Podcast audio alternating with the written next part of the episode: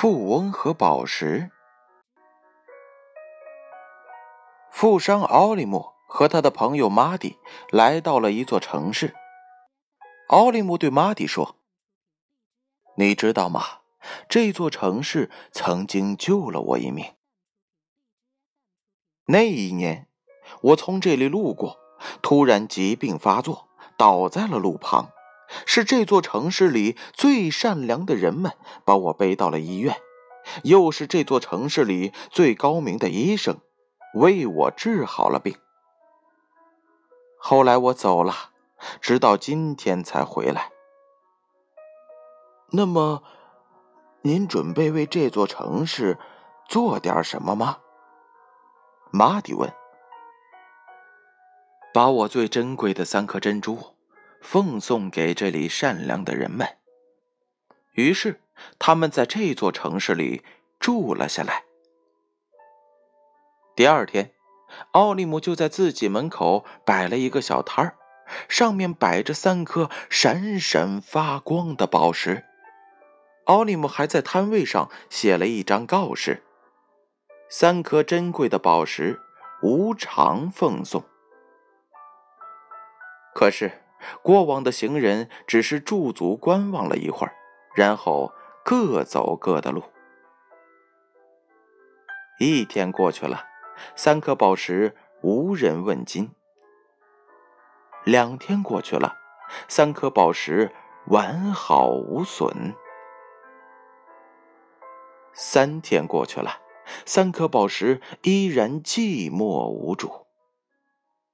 奥利姆大惑不解。马蒂笑了笑说：“让我来做一个试验吧。”于是，马蒂找来了一根稻草，将它装在了一个玻璃盒里，盒中铺上红丝绒布，签名写上“稻草一根，售价一万美元”。此举一出，立时轰动，人们纷纷而来询问稻草来历。马蒂说。此稻草乃某国亲王所赠，系王室家中传家宝物。此言一出，更有不少人跃跃欲试，想购买此稻草作为收藏之物。最后，这根稻草被人以八千美元买了回去。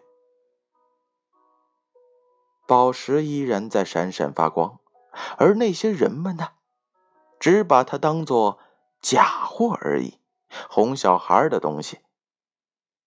事后，马蒂对奥利莫说：“人们总是对那些难以得到手的东西垂涎，哪怕它只是一根稻草。”故事讲完了，小故事大哲理。这则故事又告诉了我们什么样的道理呢？父母的关爱。朋友的关心，爱人的关切，有时他们像宝石一样闪闪发光，我们却把他们视为稻草。而对于一些稻草一样本不屑一顾的东西，我们却极其渴望，因为我们总是在忽视身边很多珍贵的东西。我们的得到是那么的轻易，轻易到我们已经视为理所应当。